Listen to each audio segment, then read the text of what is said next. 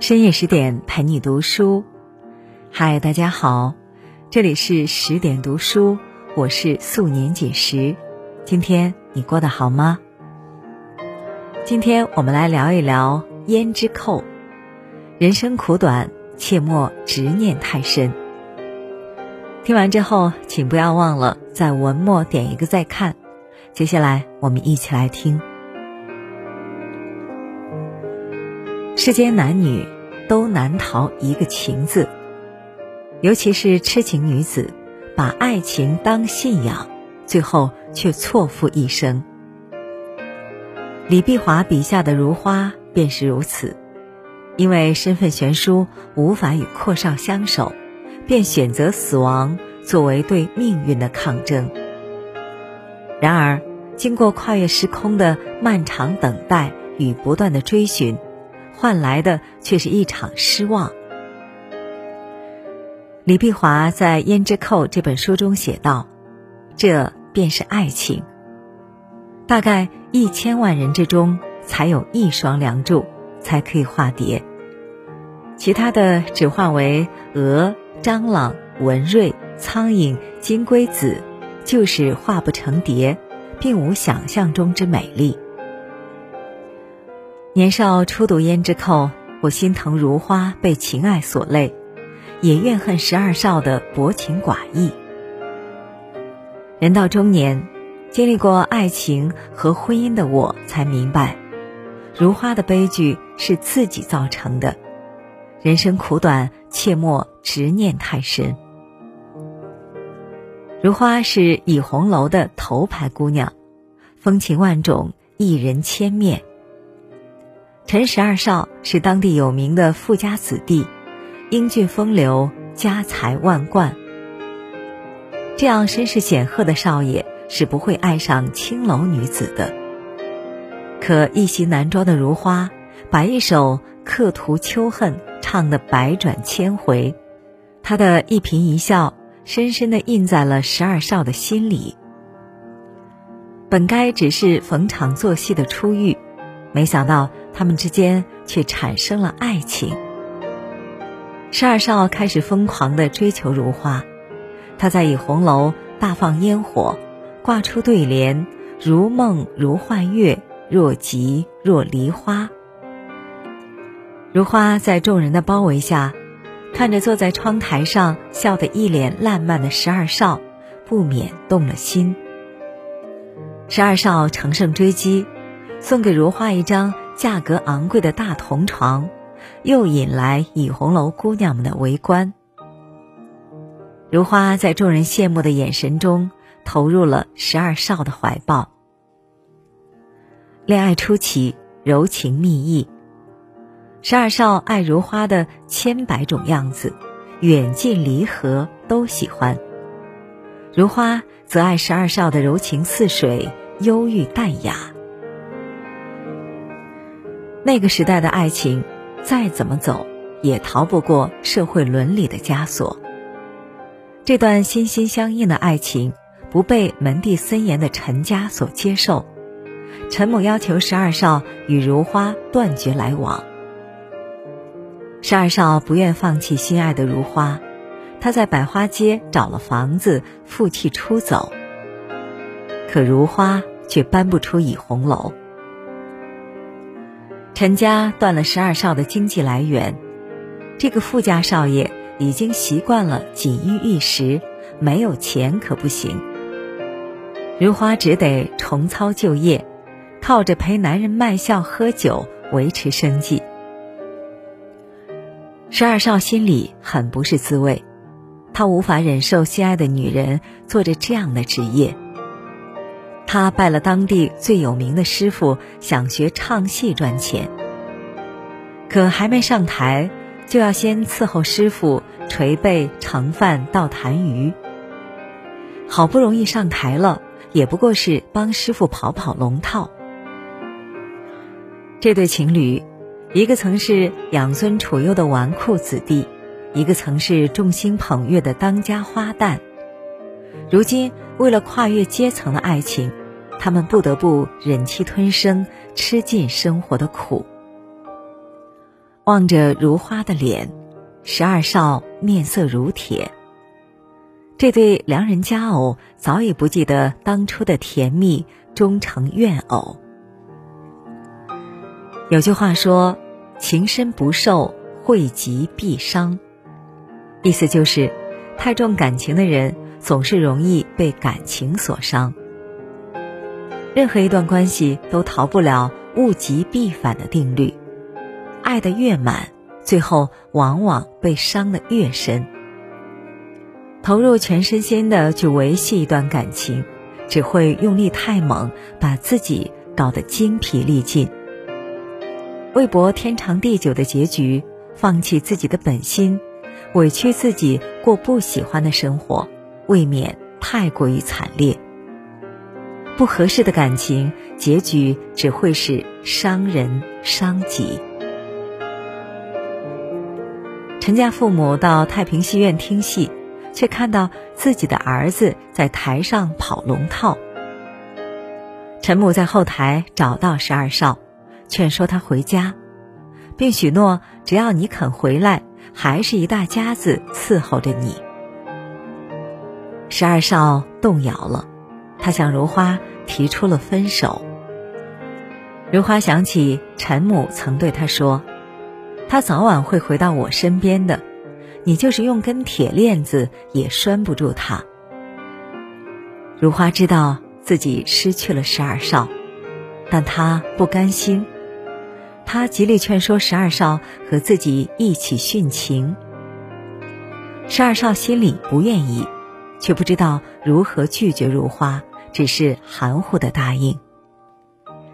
当天晚上，两人相约吞鸦片自杀。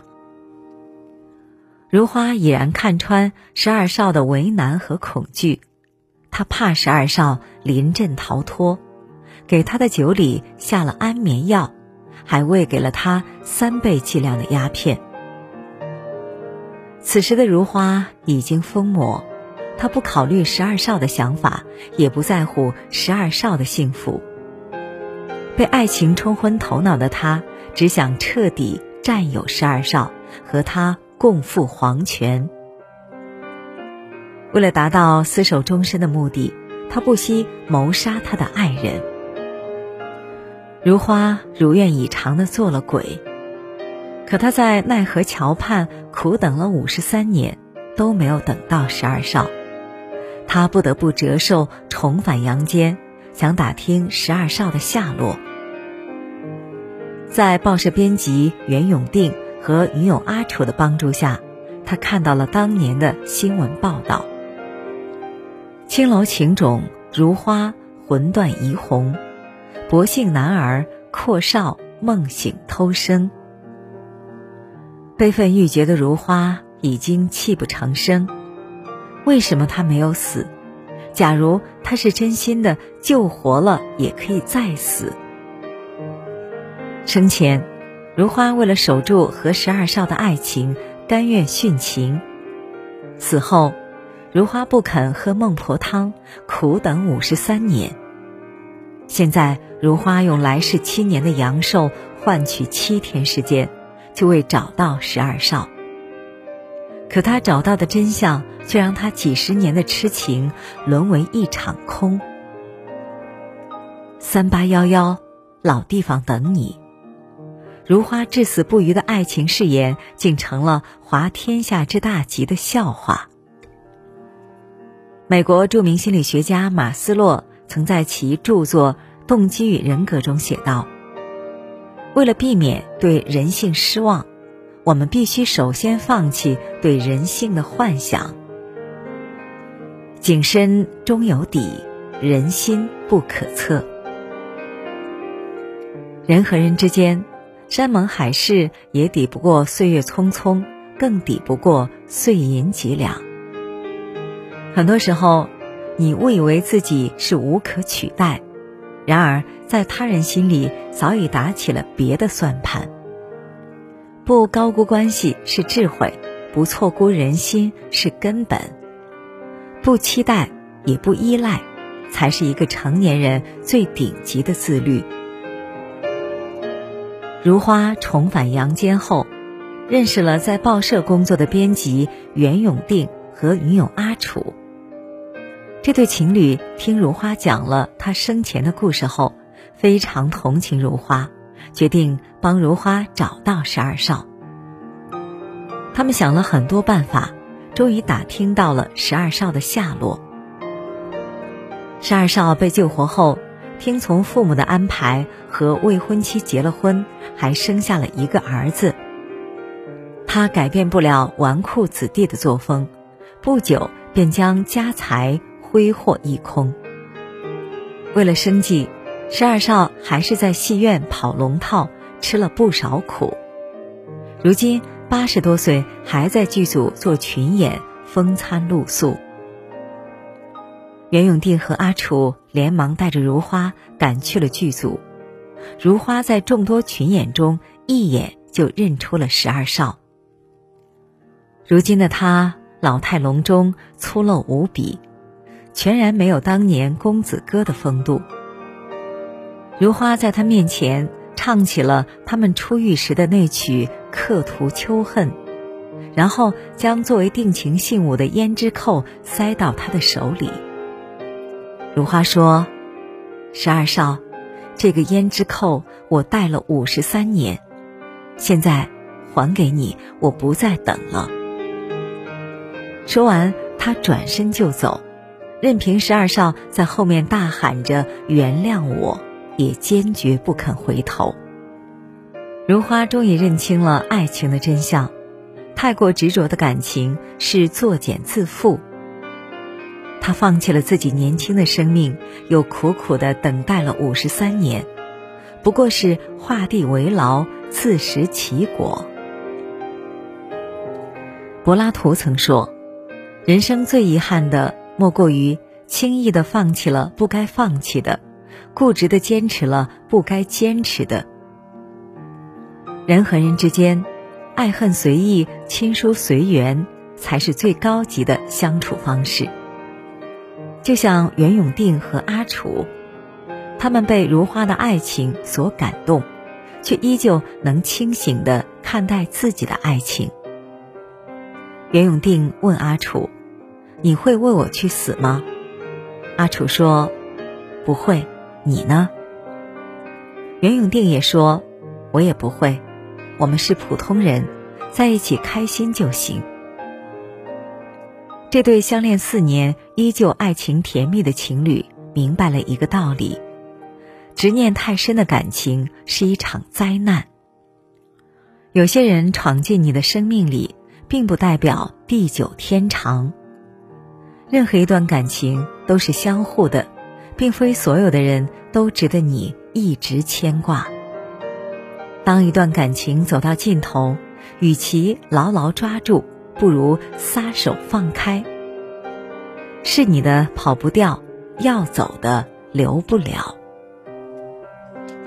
李碧华后来回忆自己写这部小说时的情形，他说：“仿佛有另一只手在借着我的手写字。”他用时空交错的脉络，徐徐道来一个人鬼情未了的故事。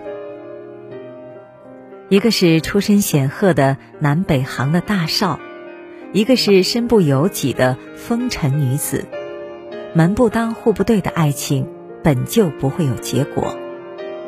如花却执意要改写命运，甚至以死相搏，撞了南墙才肯回头。